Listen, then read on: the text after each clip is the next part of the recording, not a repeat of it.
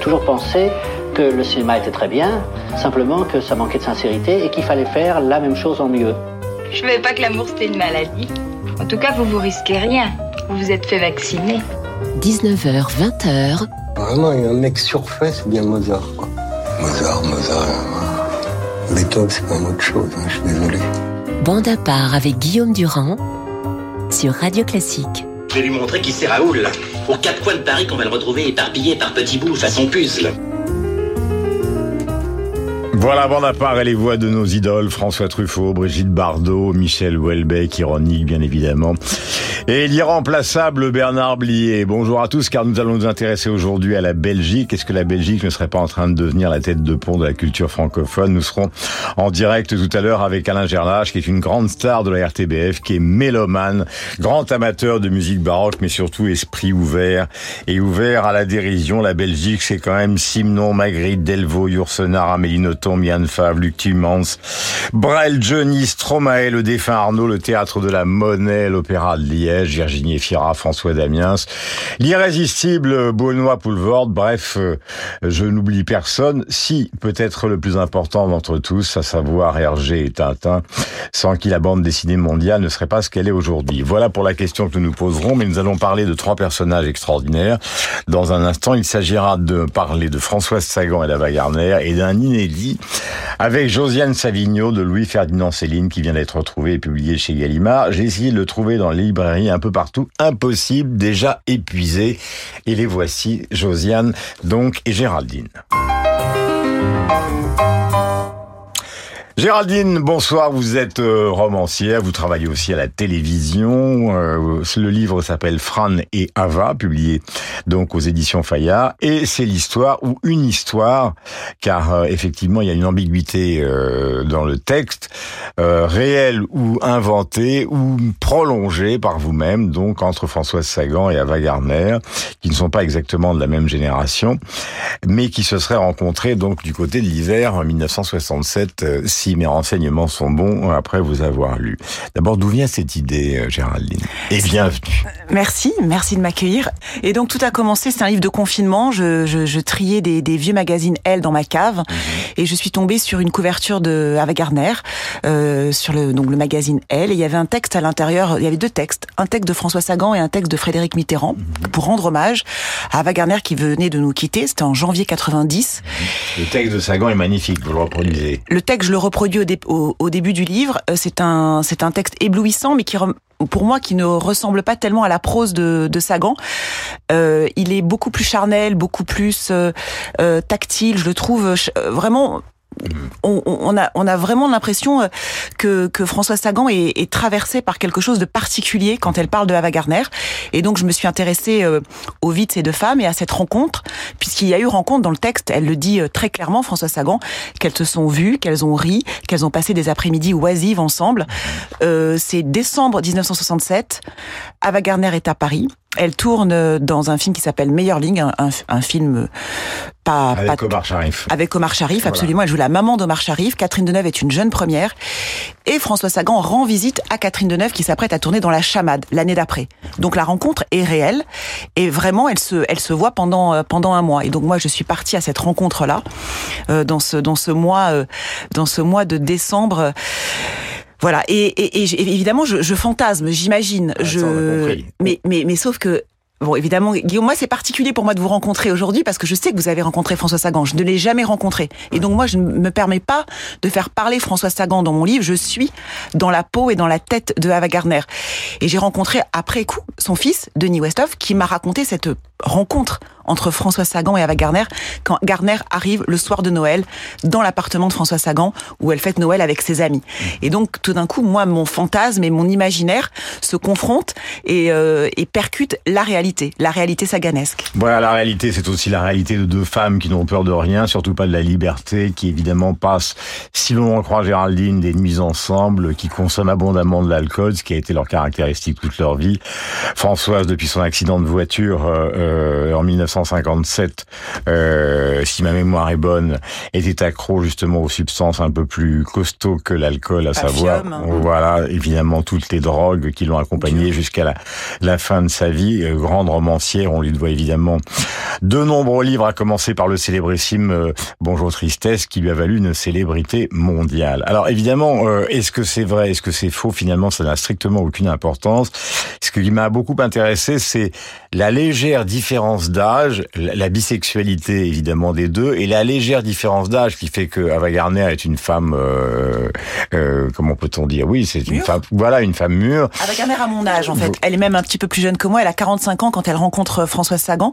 Et effectivement, c'était plus confortable pour moi d'être dans la peau de Ava Gardner pour deux raisons. D'abord, j'ai son âge. Enfin, même je suis plus âgée qu'elle, mais je comprends ses névroses, cette peur de vieillir, ce rapport à, à la séduction quand on n'est plus une femme de 20 ans.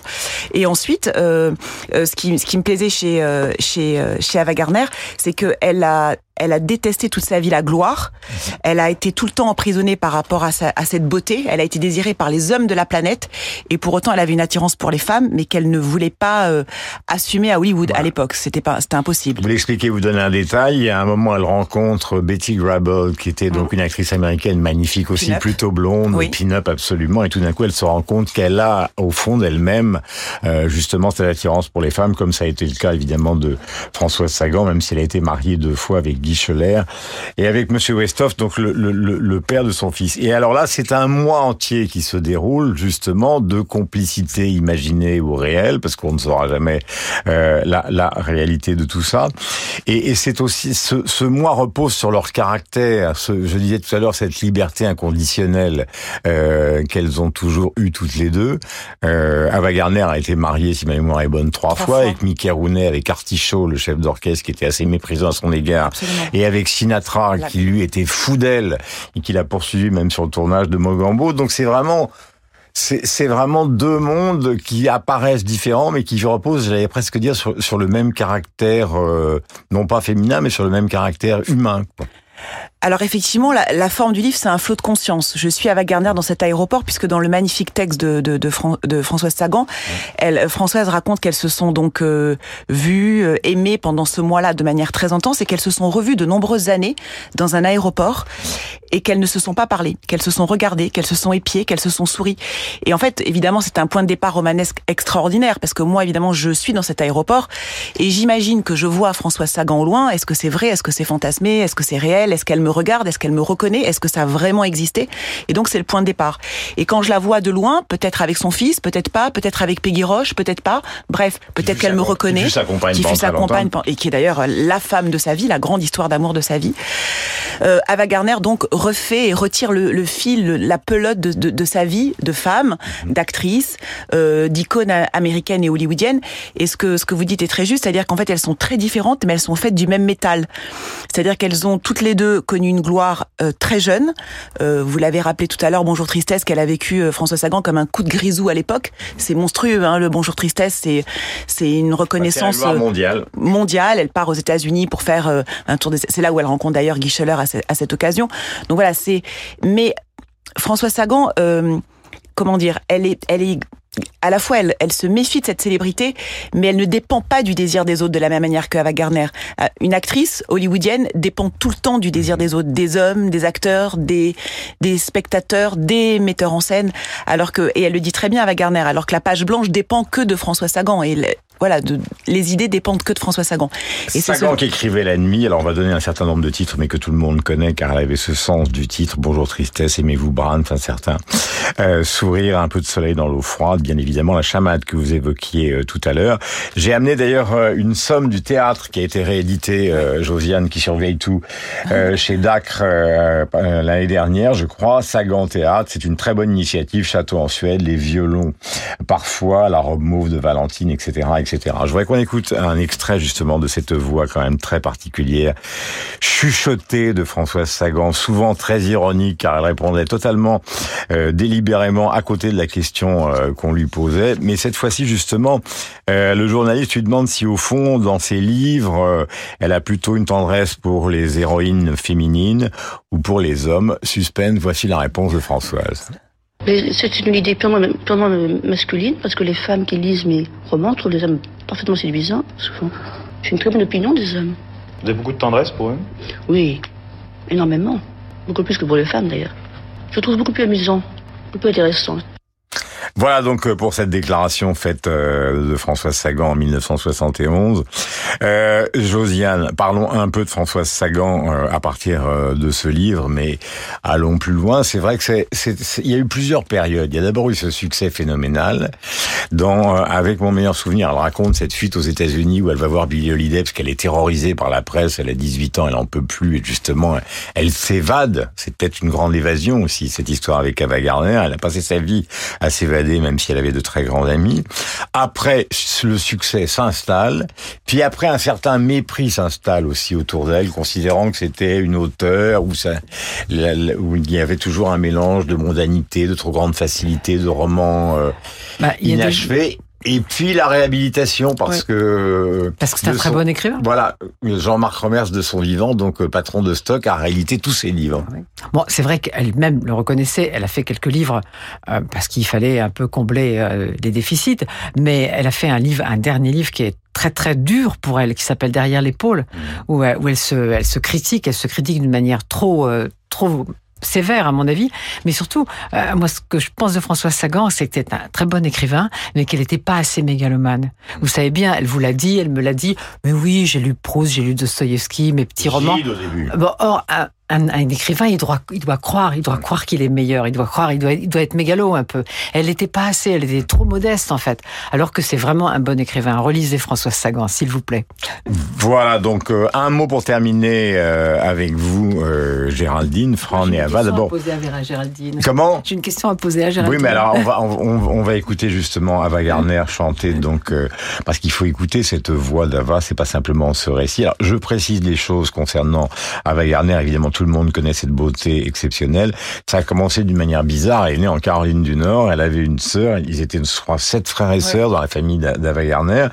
Un jour, plus ou moins par hasard, avec un de ses, beaux-frères, elle fait une photo. La photo est mise dans une boutique. La boutique aboutit à la MGM. Elle est immédiatement, donc, avec un accent euh, genre auvergnat local, embarqué. Euh, Hyper euh, complexé par... son accent. C'était. Voilà.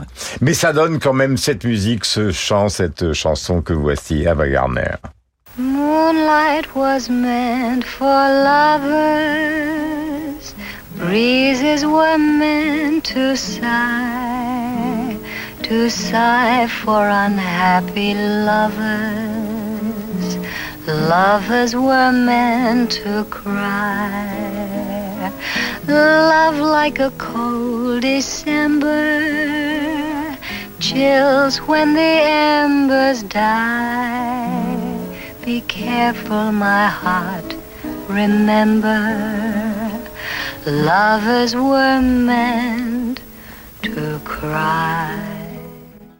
Voilà Ava Gardner qui nous a quitté le 25 janvier 1990. Elle était née donc en 1922. Françoise Sagan, elle nous a quitté en 2004 dans son manoir d'Ecmoville après une période de sa vie où effectivement je l'ai beaucoup vue, où elle vivait des douleurs absolument euh, phénoménales, presque intolérables. Et en plus, elle était, vous le savez, pour ceux qui aiment Françoise Sagan, un peu au bord de la faillite, car poursuivie d'une manière acharnée, c'est le moins qu'on puisse dire, par le fisc. Question, Josiane. Oui, Géraldine, je voudrais savoir quelle est celle des deux qui vous fascine le plus?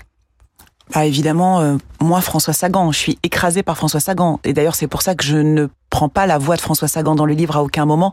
Je ne peux pas me permettre en tant que romancière. Euh, euh voilà, je pense que si j'avais été, euh, je sais pas, euh, Slimani ou Ango ou je sais pas, peut-être que j'aurais pu avoir cette audace et cette mégalomanie là. Mais moi, je n'avais pas cette mégalomanie là. Et, et ce que j'aime moi chez Sagan, ce qui m'a fasciné, c'est sa modernité.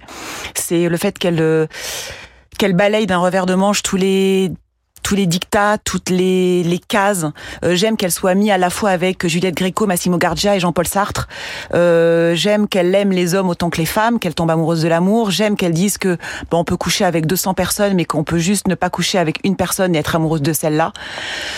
Voilà, je, je, je, je, me suis euh, vraiment plongée dans l'univers de Sagan. J'ai lu tous ses interviews. Alina, par exemple, je il faut voir les films de François, aussi les, interviews de François Sagan, c'est juste phénoménal. C'est des, c'est virtuose, c'est des punchlines après punchline. Donc voilà, elle, elle, me, elle m'envoûte, elle me, elle m'impressionne. Je la trouve terriblement libre et moderne. Donc oui, évidemment François Sagan. Le livre s'appelle Fran et Ava, donc Françoise et Ava Gardner. Il est publié aux éditions Fayard et c'était Géraldine Maillet qui était à nos côtés dans Bande à part. Voici maintenant la suite de l'émission avec un événement, un autre, un inédit de Louis-Ferdinand Céline que plus personne n'attendait, sauf Josiane Savigno.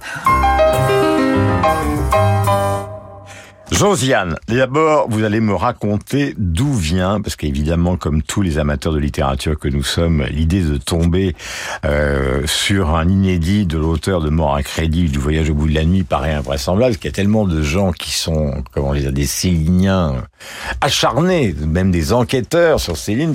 Comment se fait-il qu'il ait fallu que ce livre nous parvienne simplement ces derniers mois? Ah ben Alors, c'est une sacrée histoire. Donc, euh, Céline, jusqu'à la fin de sa vie, a dit « On m'a volé mes manuscrits, on m'a volé mes manuscrits, on m'a voler des manuscrits. Et donc tout le monde avait pensé que non, quand il a dû partir précipitamment, simplement il les avait oubliés, il s'était perdu, euh, on les avait jetés. Personne n'a jamais vraiment cru à ce que disait Céline. Et puis il y a quelques mois, Jean-Pierre Thibaudat, qui est un ancien... Le, Céline de la période Meudon, c'est-à-dire le Céline habitant chez lui. Euh, oui, jusqu'à la fin de sa vie, il a dit on m'a volé des manuscrits. Quand il est revenu, qu'il s'est installé, qu'il a qu'il a continué à publier, à écrire, et euh, qu'il a publié, par exemple, le volume de lettres à la NRF, c'est extraordinaire. C'est un rapport avec Gaston Gallimard, vieux coffre-fort à blabla, il l'appelait. Et, euh, et, il a toujours dit que des manuscrits lui avaient été volés et qu'il avait, il y avait un certain nombre de livres de cette période entre justement juste après euh, le, le, voyage et, qu'avant avant la guerre qu'il n'avait pas pu terminer mmh. parce que on lui avait volé. ses je l'ai là. Je l'ai la guerre. Alors d'abord, je, je, voudrais dire parce que nous sommes en cœur de l'actualité souvent euh, dans dans Bande à part. Il, il, est pour l'instant introuvable, c'est ça qui est extraordinaire, c'est-à-dire qu'il est à peine sorti. Voilà, Gallimard en a tiré d'emblée 80 000 exemplaires. Voilà. J'ai fait toutes les librairies de Paris pour essayer de Donc jusqu'ici, on, en a, jusqu'ici, on en a vendu 37 000. Mmh. Mais ça veut dire que les autres sont quelque part en France, mais bon, probablement ça va, ça va se vendre parce que c'est. Enfin, je pense pas que ce soit un chef-d'œuvre. Il y a tout ce débat entre les. Bah, il, faut, il faut tout de même que je vous dise, je suis une pas une grande, je suis une petite lectrice de Céline. J'ai pas lu les pamphlets. Je pense que pour comprendre vraiment Céline, il faut avoir lu les pamphlets.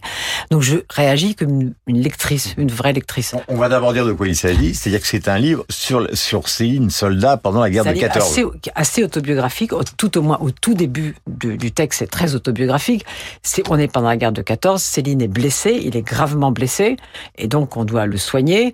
Alors après, ça devient un peu plus romanesque parce qu'il y a toute une histoire avec une infirmière. Probablement, il y a un substrat réel, mais là, on commence quand même à entrer vraiment dans, un roman. Donc, il y a beaucoup de choses qui manquent quand même. Vous avez vu, il y a des points de suspension qui sont des, des pages manquantes. Il y a écrit pages manquantes, etc.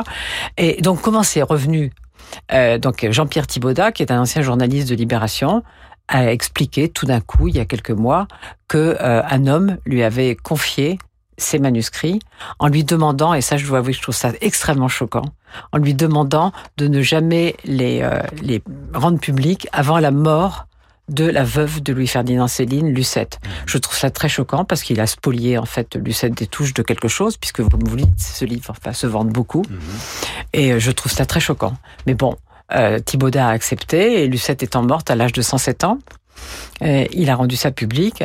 Il y a eu un peu un conflit avec les héritiers de Céline, comme vous savez. Ils se sont un peu, eh, ils ont fini par s'entendre et, les héritiers de Céline et les éditions Gallimard ont décidé de Alors publier. Alors maintenant, on plonge guerre, euh, parce qu'évidemment, les gens qui aiment Céline ceux qui sont fascinés par Céline et même ceux peut-être qui qui ont évidemment à cause de ces prises de position euh, une distance considérable. Tous ces gens-là quand même vont avoir envie de le lire. Vous avez dit tout à l'heure, euh, ce n'est évidemment pas Mort à crédit, Voyage au bout de la nuit, ni Guignol's Band, mais c'est un texte intéressant où on voit quoi euh, La naissance d'un style ce, ce fameux style justement, Céline. Justement, pas tellement. C'est ça, pas tellement. Euh, on voit, on voit que c'est un premier jet. D'ailleurs, c'est quand même présenté d'emblée comme ça. Hein. Il, faut, il ne triche pas. C'est même dans la quatrième de couverture. C'est un premier jet. Et vous savez que Céline disait toujours, il faut pas que ça se voit pour le lecteur, mais il faut faire, refaire, refaire, refaire. Moi, je l'ai lu comme une sorte d'atelier. C'est-à-dire, c'est quelque chose qui est, qui est en devenir, sur quoi Céline allait travailler et qui aurait probablement été un livre de Céline. Alors, certaines personnes crient au chef-d'œuvre. D'autres, moi j'ai beaucoup aimé le, la critique de Mathieu Lindon dans, euh, dans Libération, qui, qui dit à quel point c'est intéressant, à quel point de toute façon tout document d'un grand écrivain mort, retrouvé longtemps après. Si on retrouve un de Proust dans, dans trois jours, c'est extraordinaire, quoi qu'il en soit, même si c'est pas très intéressant. Donc c'est un document magnifique. Et bah, tu as donc conclu en disant chef-d'œuvre, c'est un peu exagéré. Moi, ce qui me trouble beaucoup quand même, c'est que, comme vous l'avez sans doute vu, Guillaume, euh, il y a quelque temps, à longueur de colonne, euh, on s'est battu contre Antoine Gallimard qui voulait, dans une édition critique, republier les pamphlets. Je rappelle que les pamphlets, on les trouve n'importe où, sous le manteau, sans, sans appareil critique. Ça me paraît aussi dommageable. Donc tous ces gens-là ont dit c'est épouvantable, etc. Comment Gallimard pourrait publier les pamphlets, quelle honte. Et là, waouh, y compris dans le journal du dimanche, deux pages entières pour crier au chef-d'œuvre. Je me demande de quoi ils ont, de quoi ils se sentent coupables, ou alors ils veulent célébrer ce Céline-là parce qu'il est moins dérangeant? Céline, en tout cas, s'expliquait auprès de Louis Powell en 1961 sur les hommes et la guerre, puisque c'est le sujet euh, de livre. Le voici et on l'écoute. Si tous les hommes ne voulaient pas aller à la guerre, c'est très simple. Ils diraient je n'y vais pas. Mais ils ont le désir de mourir. Il y a un désir, il y a un osotropisme chez l'homme. Tous les hommes de la Terre n'ont qu'à aller à la mairie dire moi, vous savez, je vais pas à la guerre. Ben, il n'y aura pas de guerre. Hein. Si donc ils la conservent, c'est parce que ils aiment ça. Disait Montluc, maréchal d'Henri IV, n'est-ce pas Seigneurs et vous, capitaines, qui meusez les hommes à la mort, car la guerre n'est pas autre chose. Voilà pour ces propos. Euh, tout à l'heure, Géraldine évoquait justement les interviews de Sagan. Il y a énormément d'interviews aussi de Céline qui sont passionnantes à regarder ou à écouter tout simplement en prenant son portable, si vous avez un portable, euh, et à écouter ses musiques particulières, car Sagan comme Céline ont une musique dans la voix qui est vraiment particulière. Le chuchotement euh, qui est celui de Françoise et Louis-Ferdinand Céline, c'est ce côté âpre que l'on retrouve avec là aussi beaucoup d'ironie. La grande question pour vous, euh, Josiane, la plupart des gens considèrent que les deux écrivains français les plus importants du XXe siècle sont euh, Proust, puisque vous l'avez cité tout à l'heure, et Louis-Ferdinand Céline. Céline ah ayant, c'est le moins qu'on puisse dire, euh, une plus que grande distance à l'égard de Proust, qui, qui prenait pour un mondain. Euh, bah, C'est-à-dire qu'il le voyait comme l'ennemi. Je crois qu'ils se, ils se sont, je crois qu'ils se sont très bien reconnus. Ils savaient bien que c'était celui contre, enfin celui, celui contre lequel il fallait se battre pour être le plus grand. Et je crois que leur opposition, c'est pas, on a on a pensé que c'était une opposition, comme vous dites, entre le mondain, le mec du peuple, et, euh, il était médecin, c'est oui, était médecin, et c'est, c'est une opposition de style, une opposition de style. Je trouve que Céline a affirmé un style contre le style proustien. Hmm. Un style. Alors, je vous lis quand même quelque, quelque chose, parce que c'est quand même du Céline. Euh, question d'être sonné, on ne pouvait pas mieux faire. Mais j'avais la vie dure quand même, puisque c'est seulement deux jours plus tard qu'ils m'ont cueilli gisant dans la prairie en contrebas où je m'étais laissé glisser du wagon. Je déconnais toujours, c'est certain. À l'hôpital, qu'ils m'ont mené. Ils ont réfléchi d'abord avant de choisir. Ils savaient plus si j'étais belge ou bien anglais, français. Ils hésitaient aussi tellement j'étais frusqué avec des bouts et tout ça en cours de route.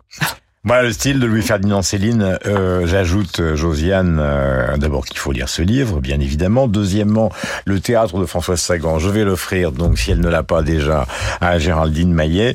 Et un dernier mot, et après nous allons passer à cette interrogation concernant donc la Belgique et la domination culturelle qu'elle exercerait au sein du monde francophone actuellement peut-être sur nous, euh, les Français. C'est que Céline était un travailleur du texte acharné. acharné. Ce, ce, cette espèce de jazz des mots qu'il pratique, c'est pas du tout une, une improvisation, c'est au contraire un travail une fois, deux fois, trois fois, dix fois. Il faut le dire et le répéter. Euh, vous parliez des, des entretiens euh, de, de, Céline, et, mais il y a aussi, en ce moment, euh, c'est disponible à l'INA, je l'ai trouvé sur le net l'autre jour, un entretien avec Lucette Détouche, où elle dit, mais il refaisait, il refaisait, il refaisait le même livre deux fois, trois fois, parfois dix fois. C'est pour ça que je trouve qu'il faut considérer ça comme un atelier d'écrivain, mais on voit que c'est euh, quelque chose en devenir, mais c'est très intéressant. Merci à toutes les deux. Donc euh, nous étions avec Géraldine Maillet pour Fran Ava et avec euh, donc Josiane Savigno à propos de cette inédite Céline qui n'est plus un inédit qui s'appelle Guerre et qui vient d'être publié donc aux éditions Gallimard. Bon dimanche à toutes les deux. Nous allons partir pour la Belgique. Nous allons retrouver notre camarade Alain Gerlache, une des stars de la RTBF, et nous interroger sur le mouvement culturel qui agite la Belgique avec beaucoup de bonheur. C'est dans une seconde, nous allons écouter de la musique, partir à l'opéra, enfin bref, des surprises, et c'est bon à part. Le nouvel an à Venise, dans l'une des plus belles salles d'opéra au monde, osez dire que cela ne vous fait pas rêver? Musique et Opéra vous propose d'assister dans le prestigieux théâtre La Fenice au concert du Nouvel An dirigé par Daniel Harding et à une représentation de la Traviata éclairée à la bougie dans les magnifiques salons au décor baroque du Palazzo Barbarigo Minotto. Deux expériences musicales rares pour ce voyage d'exception comprenant une visite insolite de Venise avec un guide passionnant. Réservez sans tarder votre réveillon à Venise sur music-opéra.com. Bonjour, c'est Alain Duo. En septembre, retrouvons-nous pour une croisière radio classique d'Athènes à Livourne sur un yacht ponant au design raffiné pour le septième festival de piano en mer avec les Italiens Vanessa Benelli Moselle et Maurizio Ballini, Tanguy de Villiancourt et le vainqueur du Reine Elisabeth, Jonathan Fournel. Grand luxe pour les doigts.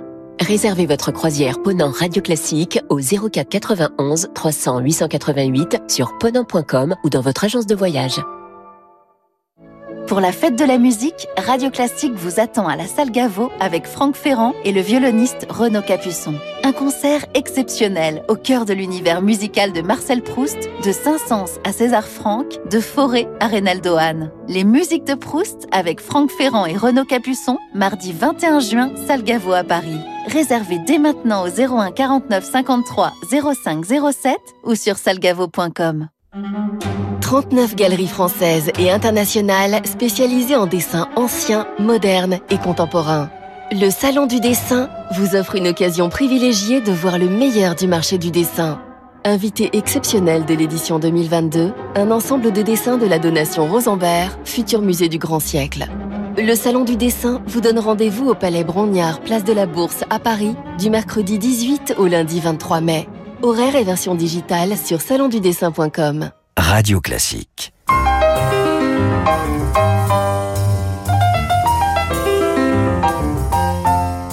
Vous connaissez ma femme? Je voudrais connaître son emploi du temps quand elle vient à Paris, savoir où elle va, qui elle voit. J'ai des soupçons sur sa fidélité, je vous demande de vérifier, c'est normal. 19h, 20h. L'enseignement majeur, c'est l'existence même de Proust. Que dans le monde moderne, une telle vocation ait existé. Totale. Et dans l'espace et dans le temps. Bande à part avec Guillaume Durand sur Radio Classique. Voilà, nous sommes en direct et nous allons nous intéresser avec Alain Gerlache, mon camarade de la RTBF, grande star de la télévision et de la radio donc belge, sur euh, l'émergence d'une culture belge qui n'est pas nouvelle, bien évidemment. Il suffit de se souvenir de Magritte et de tant d'autres, mais qui prend une importance considérable dans l'espace francophone et certains disent même que donc les Belges sont beaucoup plus créatifs que nous. Auparavant, avec Bertrand Burgala, mon cher Bertrand et mon cher Alain, je vous salue tous les deux. Nous allons écouter un petit peu de musique. Euh, la première est une chanson magnifique euh, d'un auteur, à mon avis, euh, sous-évalué. C'est une chanson de Dick Angard de 1974 avec un accompagnement au piano distancé. Et c'est tout simplement un titre euh, qui résume tout, Bruxelles. Bruxelles, ma belle, je te rejoins bientôt, aussitôt que Paris me trahit et je sens que son amour est gris et puis elle me soupçonne d'être avec toi le soir. Je reconnais, c'est vrai, tous les soirs dans ma tête, c'est la fête des anciens combattants d'une guerre qui est toujours à faire. Bruxelles, attends-moi, j'arrive. Bientôt je prends la dérive. Michel, te rappelles-tu de la détresse de la kermesse de la gare de midi? Te rappelles-tu de ta Sophie qui ne t'avait même pas reconnu Les néons, les léons, les noms du Sublime décadence, la danse dépense Ministère de la bière Voilà, Dick Garde, Bruxelles, je disais chanson magnifique, je maintiens. Je voudrais qu'on aborde évidemment un autre registre qui est celui de la musique classique. Bertrand et tout oui, l'orchestre symphonique du Théâtre Royal de la Monnaie, concerto pour violon de Tchaïkovsky sous la direction d'Alain Altinoglou. Violon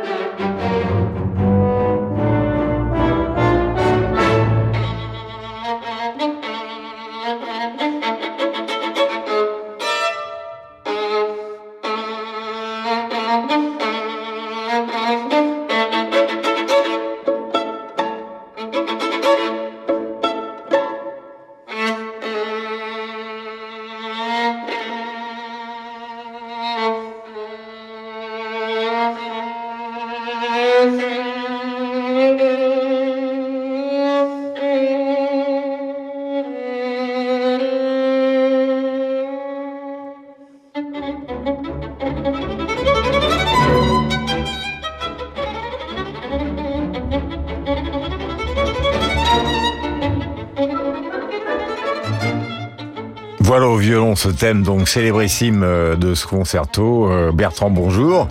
Merci de venir comme tous les dimanches donc euh, puisque vous êtes un des membres éminents de Bande à part et nous sommes avec Alain Gerlache que nous avons adopté, un Belge.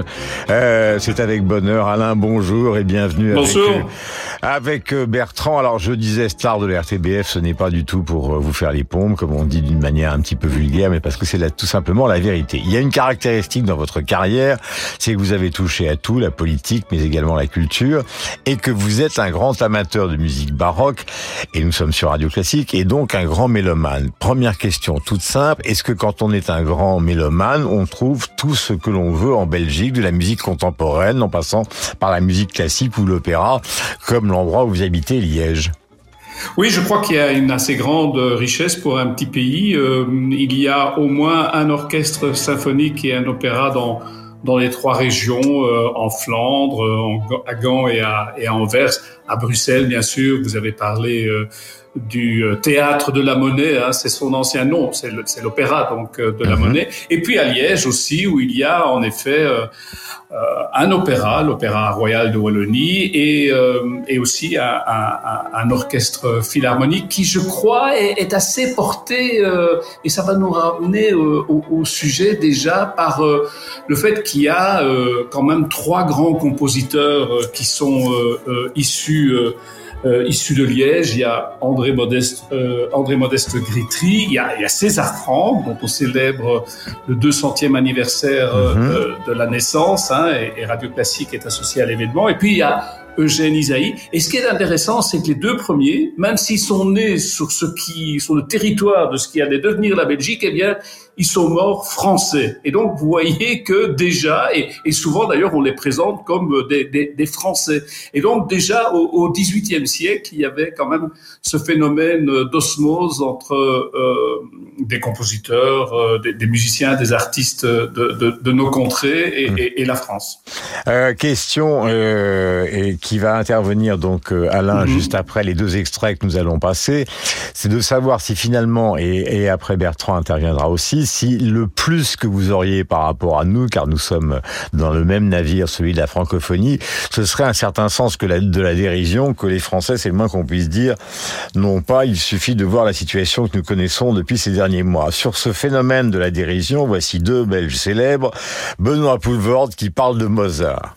On m'avait demandé un jour de décrire euh, ce que c'était quoi l'esprit belge, et je dis, euh, un jour, j'étais dans un café, et il y a un type euh, tout seul, le truc est vide et tout ça, et on entendait chez nous en Belgique, ça s'appelle Musique 3, c'est comme chez vous, je dirais classique, euh, toi c'est la musique classique en permanence. À un moment, la femme des annonces, c'était le concerto numéro 3 de Mozart en U majeur. Et puis le gars relève sa tête et il fait Mozart, c'est un imbécile. Il n'y a aucune raison, tu vois. Bon, il n'a pas envie de parler.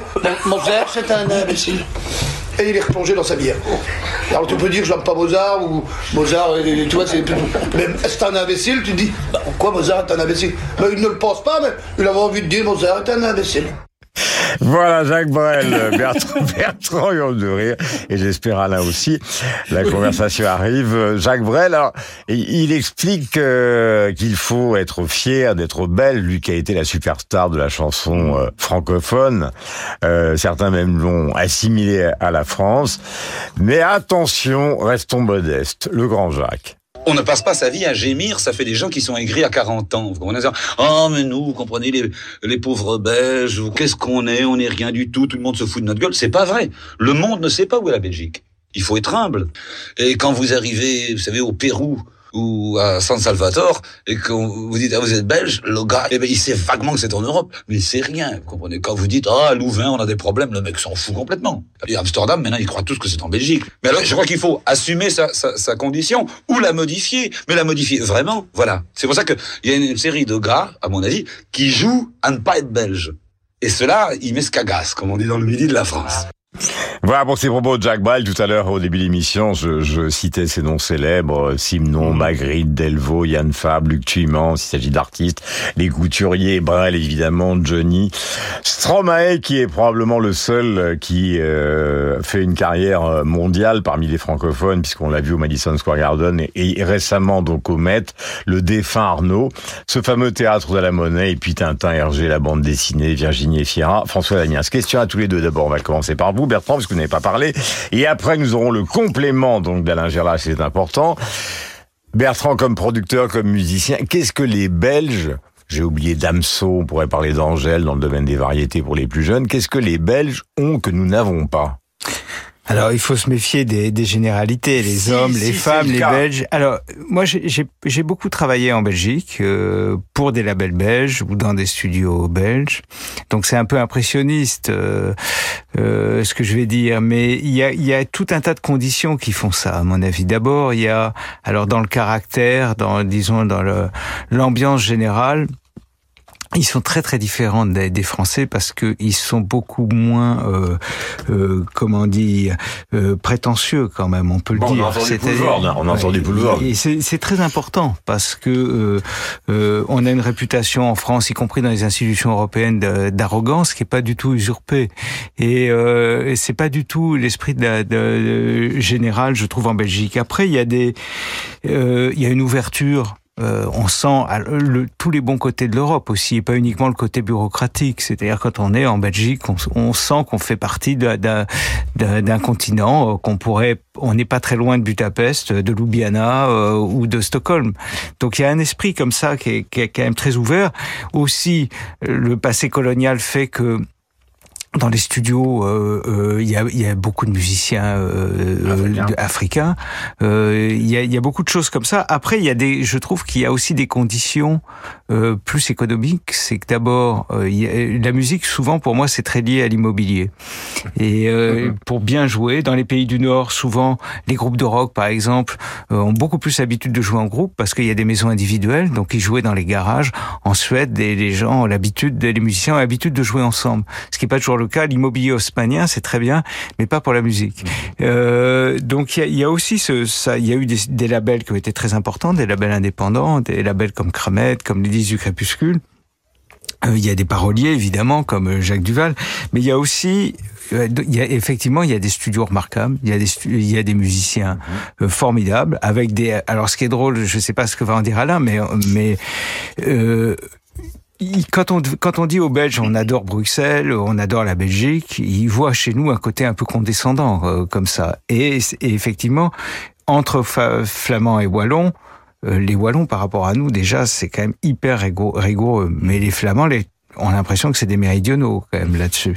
Et, euh, et donc il y a ce il y a ce climat, cette ambiance. Pour moi, la Belgique c'est un paradis pour les musiciens. C'est pour ça qu'il y a beaucoup de, de, groupes de musiciens américains. Je pense à Tuxedo Moon, qui était arrivé invité par Maurice Béjart dans les années 80 à Bruxelles. Et comme l'immobilier était pas cher, mhm. ils sont restés. On pouvait louer des maisons pas chères. Et donc c'est c'est un paradis pour les musiciens et c'est un enfer pour les exilés fiscaux qui s'emmerdent.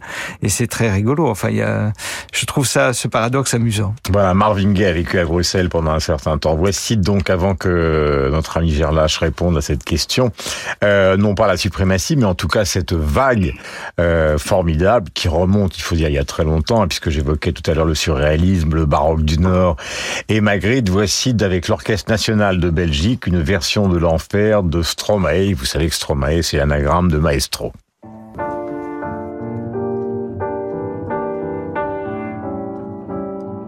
Je suis pas tout seul à être tout seul, ça fait déjà ça de moins dans la tête. Et si je comptais combien on est? Beaucoup. Tout ce à quoi j'ai déjà pensé, dire que plein d'autres y ont déjà pensé, mais malgré tout, je me sens tout seul. Du coup, j'ai parfois eu des pensées suicidaires, j'en suis peu fier. On croit parfois que c'est la seule manière de les faire taire. Ces pensées qui me font vivre un enfer ces pensées qui me font vivre un enfer.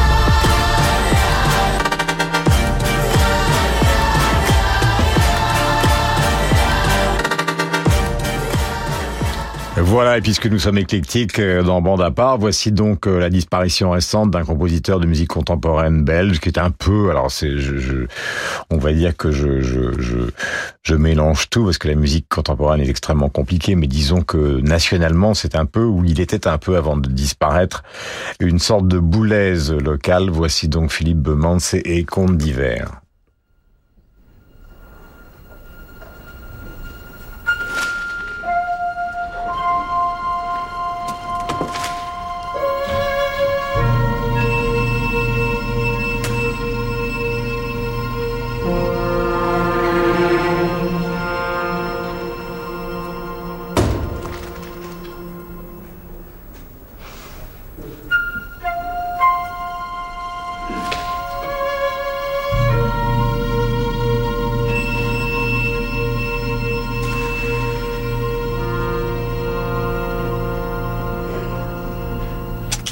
Voilà Philippe Bemans qui était donc euh, très lié à Karl-Heinz Stockhausen.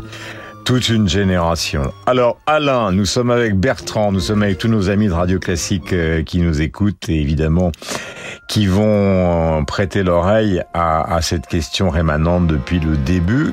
Qu'avez-vous euh, de particulier, de si particulier euh, qui fait qu'aujourd'hui, finalement, la culture francophone est plutôt dominée par euh, ceux qui viennent de Belgique que par ceux qui se défendent en France d'une suprématie qui n'est peut-être plus réelle. Mais je, je, crois que Bertrand a mis le doigt sur un certain nombre de choses qui, euh, qui vues de l'intérieur, alors euh, me paraissent euh, assez justes.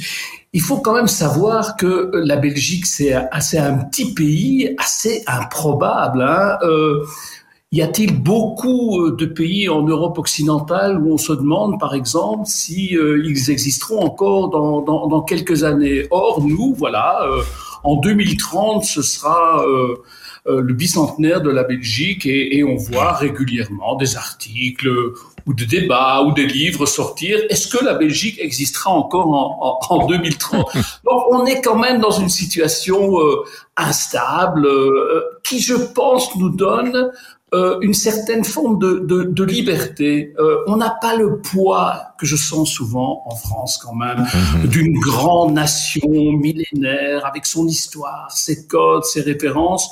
Chez nous, tout ça est un peu euh, évanescent peut-être. Ça ne veut pas dire qu'on n'a pas des choses auxquelles nous sommes attachés, mais ça ne s'inscrit pas dans un destin national qui serait euh, mhm. un phare pour le pour le reste du monde. Et je pense que ça nous donne en effet une grande une grande liberté. Et puis aussi, parce que nous sommes petits, euh, parce que nous n'avons pas une identité nationale très forte, je crois que nous sommes assez euh, assez ouvert euh, mhm. sur les autres cultures, sur euh, sur les autres pays. En plus, euh, nous les, les, les Wallons, nous sommes vraiment tout au-dessus de, de, de, de, ce monde francophone et, et, et latin. et donc ça, ça nous met déjà aussi en, en, en contact avec avec tous les pays qui tous les pays qui, qui nous entourent. Vous savez, même le nom wallon, en fait, c'est pas un mot francophone, c'est un mot germanique. C'était la manière dont les, Germains parlaient de ces populations euh, euh, latines euh, du, Nord. Et, donc, à partir du moment où un nom, notre nom, nous a été donné par les autres, ça montre bien finalement la, la plasticité de, notre identité, je crois. Tout à l'heure, nous écoutions l'Orchestre national de Belgique. Nous sommes avec Alain Gerlache et avec Bertrand Burgala. un mot a été prononcé et a surtout été illustré par Benoît Purvod à, à Alain. C'est la dérision. Alors je prends deux exemples. Hein. Les, les, les, le grand surréaliste français André Breton, quand même esprit sérieux, c'est le moins qu'on puisse dire, même s'il fut surréaliste et même le pape du surréalisme. En revanche, avec Magritte, euh, on, on voit que les choses sont quand même fondamentalement différentes.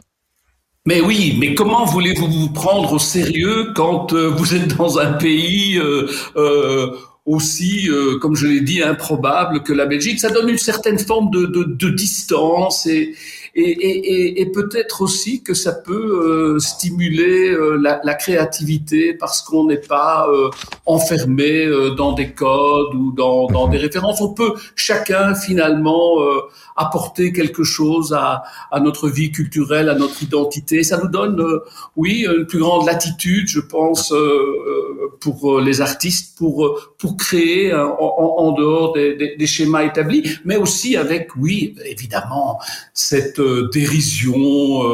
en plus, bon, on, on, a le regard tourné vers la France quand même, mais c'est vrai que nos artistes sont reconnus à partir du moment où euh, ils sont euh, acceptés et, et, et, mis sur le pavois euh, à Paris. C'est quand même ça qui joue aussi. Et donc finalement, la dérision que l'on a, c'est peut-être aussi parfois lié à ce petit, à ce petit complexe d'infériorité que nous euh, pouvons avoir euh, vis-à-vis de vous et, et, que nous essayons un peu de, de, de relativiser. Mais c'est vrai, avec un, une population francophone de 4 millions et demi d'habitants, à la fois en termes économiques, mais aussi en termes d'ouverture vers le reste de la francophonie, c'est quand même mieux d'être reconnu à Paris. Philippe Bemans, donc euh, le compositeur de musique contemporaine, nous a quitté il y a quelques jours, mais c'est également le cas d'Arnaud, qui est une sorte, ouais. une sorte, c'est ridicule, mais en tout cas l'équivalent euh, de ce qu'était Tom Waits ou ce qu'est Tom Waits, par exemple, euh, comme chanteur euh, origine, comédien d'ailleurs aussi, puisqu'il a joué dans les films de Coppola, euh, du côté des États-Unis et de Los Angeles. Voici un, un, un très beau titre d'Arnaud, donc il nous a quitté à 72 ans, avec le pianiste Sofiane Pamar. ça le coup euh, d'être écouté et, et commenté.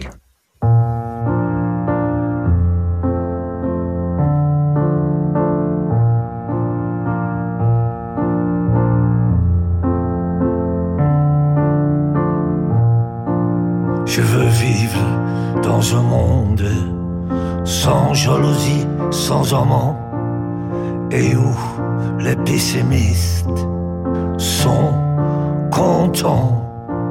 Je veux vivre dans un monde sans papier et où mon foie arrête pleurer.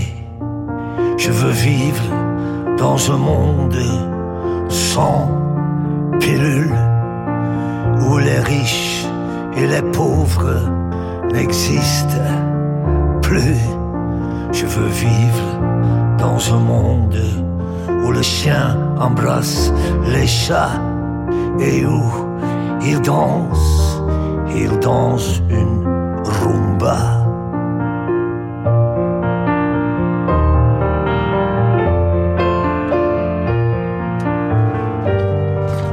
Voilà, quelle tristesse que cette disparition euh, d'Arnaud à 72 ans. D'autres grandes stars euh, existent, comme par exemple le chef d'orchestre Philippe Hervec, dont nous allons parler euh, dans un instant. Bertrand, le cas de, de, de Stromae qu'on évoquait tout à l'heure est un cas assez particulier, car pour l'instant, si on devait faire justement, et si on l'a fait, cette comparaison dans le monde francophone, bah, il y a deux personnages qui ressortent euh, au plan mondial. C'est euh, du côté de l'Afrique, Angélique Kidjo, qui vit à New York et qui est considérée par le monde de la musique que vous représentez un peu par, chez nous euh, comme une star mondiale. Et Stromae, bah, il n'y a pas beaucoup de francophones qui vont au Madison Square Garden ou au Met euh, devant des dizaines de milliers de personnes pour les applaudir. Donc il y a quand même un, un, un pas en avant que les Français n'arrivent plus à franchir, ce qui était le cas par exemple d'Aznavour. Moi je me souviens quand j'allais il y a dix ans à New York, Aznavour il était dans la bande-annonce de NBC de CBS, Sinatra le considérait comme son équivalent, puis depuis, plus rien. Oui, mais la Belgique, par sa taille, elle a toujours euh, eu vocation quand même à exporter des disques. Les labels belges travaillaient beaucoup à la fois avec l'Angleterre, avec le reste du monde, bien avant Internet, puisqu'aujourd'hui, c'est vrai qu'Internet a rebattu les cartes, et c'est très bien, c'est-à-dire que les centres euh, névralgiques de la musique, qui étaient Los Angeles et Londres, ont un peu euh, ont, ont gardé de l'importance, un peu comme Paris pour le luxe euh, de, structurellement. Mais il y a des choses qui qui, ont, qui sont faites en Suède, qui peuvent être faites partout et qui peuvent euh, qui peuvent émerger euh, avec euh, exactement pareil. Mais mais il y avait quand même, il y a toujours eu ça. Quelqu'un comme Toots Stillmans, l'harmoniciste, a joué dans le dans le monde entier. Le guitariste Philippe Catherine, pas le Philippe Catherine avec un K mais avec un C, c'est des c'est des musiciens qui ont eu qui ont qui ont Philippe Catherine qui est toujours en vie, Mhm. c'est quelqu'un qui a qui est euh, qui est un des plus grands guitaristes au monde. Donc je trouve qu'il y a quand même toujours eu euh, euh, cette ouverture euh, de la Belgique. Est-ce que vous confirmez, mon cher Alain, vous qui Oui, êtes en direct de... Tout à fait, et, et, et on est parfois même aidé par, euh, par, par les Flamands, hein, parce que euh, vous avez euh, euh, parlé euh, d'Arnaud. Évidemment, Arnaud, Arnaud, c'était un Flamand. Il, il, il est, c'est un Ostendais, quelqu'un d'Ostende, euh, Ostende d'ailleurs, où, où Marvin Gaye a vécu, euh, vécu tout un temps d'ailleurs. Hein. Mhm. Je sais que vous l'appréciez, euh, euh, Guillaume. Et puis, je pense que euh, il y a aussi le fait que euh, même les pays limitrophes peuvent s'intéresser à nous. On a commencé cette émission, ou en tout cas cette partie d'émission sur la Belgique avec euh, avec euh, Dick Arngarn. Dick Arngarn, c'est un, c'est un, c'est un Néerlandais en fait, hein, Absolument. euh, qui, qui, qui avait découvert Bruxelles. Donc voilà, on, on est, vous savez, il y a des gens qui euh, voyagent en Europe et qui euh, vont à Amsterdam et, et, et puis euh, ils vont à Paris. Ils ne se rendent même pas compte parfois qu'ils qu'ils traversent la Belgique pour montrer que c'est vraiment c'est vraiment petit, mais cette cette dimension restreinte est vraiment quelque chose qui, qui nous pousse à ailleurs. Et c'est ce qu'on fait en effet. Toute Simmons, par exemple, qui qui lui aussi est, Bah, est joué dans le monde entier. il y a, hein. il y a quelques mois. Voilà, a joué dans le monde entier. Tout à l'heure, Bertrand Absolument. disait que la structure des maisons en Belgique euh, favorisait euh, l'émergence de la musique, notamment pour les groupes d'Europe. Et c'est évidemment Ouais. quelque chose qui Je, vous rapproche. je pense qu'il y a un autre aspect aussi, c'est que euh, nous n'avons pas d'animosité envers le monde, le monde anglo-saxon. Et, et ça, je pense C'est ce que j'allais dire. Proximité avec la- la grande- avec la France. Ouais, la proximité avec la Grande-Bretagne. Absolument, absolument, euh, qui fait que bon, euh, on n'a pas cette, euh, on ne parle jamais euh, chez nous de, de la de la perfide Albion, on n'a pas de, on n'a pas de contentieux euh, euh, avec euh, avec la Grande-Bretagne ou, ou le monde anglo-saxon en général. Les Flamands sont tr- très liés aussi au, au, au monde anglo-saxon, ils sont vraiment tournés euh, vers vers Londres, vers euh, la Grande-Bretagne, et, ça percole aussi du côté francophone. Je pense que ça c'est une euh, c'est une grande différence aussi. Voilà la raison pour laquelle d'ailleurs David Bowie a enregistré des titres, notamment un célèbre de Jacques Brel. Voici Philippe Hervé, je le donnais tout à l'heure son nom. Peut-être ne le connaissez-vous pas. Il s'agit d'un des grands chefs d'orchestre d'aujourd'hui. Il dirige au Janin, la Dame Sensible, Jean-Sébastien Bach, avec le collège vocal de Gand. Nous sommes avec Bertrand Burgala et avec Alain Gerlache en direct. Bon, à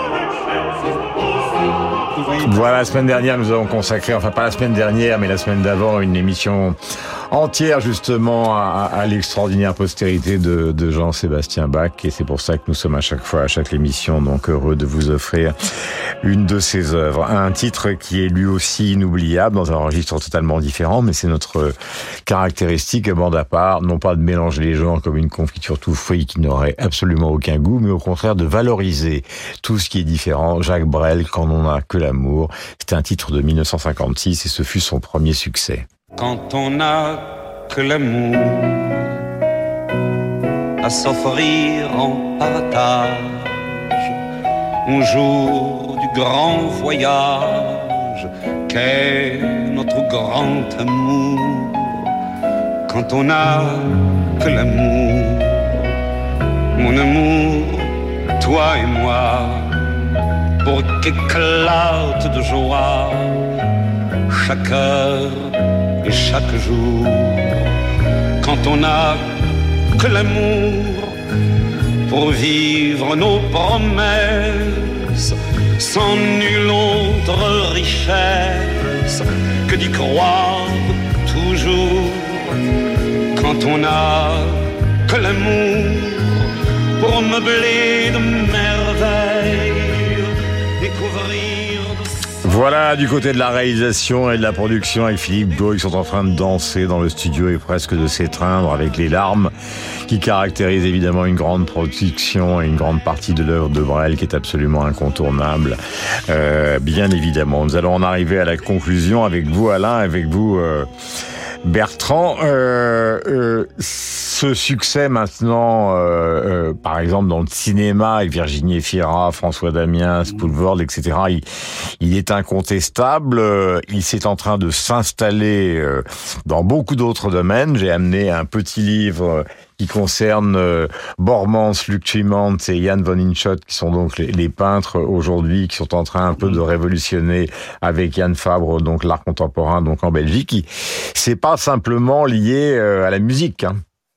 Non, non, tout à fait. Et, je dirais qu'il y a aussi euh, euh, sans doute un, un certain pragmatisme qui, qui existe en Belgique. Alors, je suis pas en train de, de, de défendre ce pays, qui n'est pas attaqué d'ailleurs, mais, mais par exemple, on parle de, de, de Stromae. Euh, euh, Stromae est quelqu'un qui a aussi euh, euh, créé une, une ligne de vêtements qui, qui marche pas mal preuve de sa créativité. Vous savez que Stromae, c'est maestro en inversant les, euh, les, les syllabes. Eh bien, sa ligne de vêtements qu'il a, qu'il a créée euh, avec sa compagne, elle s'appelle euh, Mozart. Alors Mozart, c'est un anagramme de Stromae, mais ça donne évidemment euh, Mozart. Et vous savez ce que Poulvord euh, rappelait tout à l'heure à propos de, de Mozart et de ce client dans ce café qui trouvait que décidément c'est un imbécile. Mais non, pas tout à fait quand même.